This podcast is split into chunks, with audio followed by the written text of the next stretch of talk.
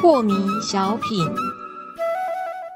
张讲师您好，有一位听众朋友，他想请教讲师，他说啊。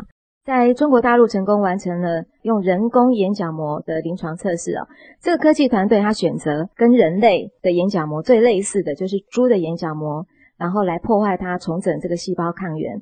现在经过三年来哦，已经高达百分之七十的人挽回了视力。那患者也不用说，因为老是等不到眼角膜，看不到嘛。